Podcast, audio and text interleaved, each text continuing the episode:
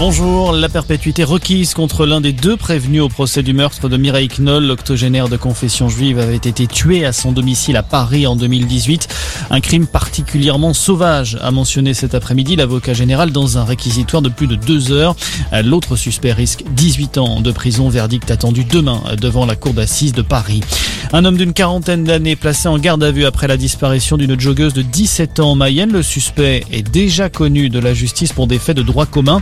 Il avait appelé à plusieurs reprises la gendarmerie pour avoir des informations sur l'adolescente, un comportement considéré comme suspect par les forces de l'ordre qui l'ont interpellé pour l'interroger.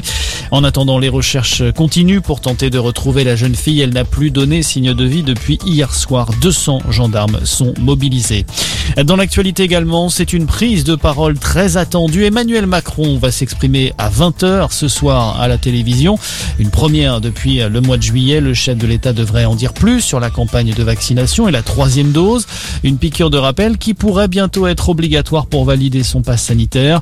Euh, durant son intervention, le président de la République devrait aussi évoquer la relance économique ou encore l'épineuse réforme des retraites.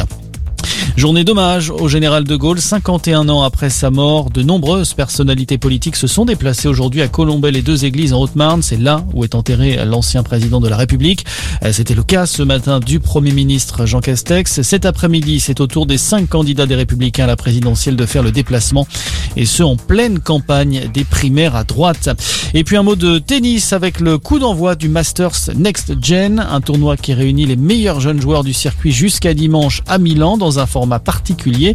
L'occasion pour l'ATP de tester de nouvelles règles et pour les jeunes talents de se montrer comme le français Hugo Gaston, seul tricolore en lice et récent quart de finaliste du Masters 1000 de Paris-Bercy. Voilà pour l'actualité. Merci de nous avoir choisis. Très bonne journée.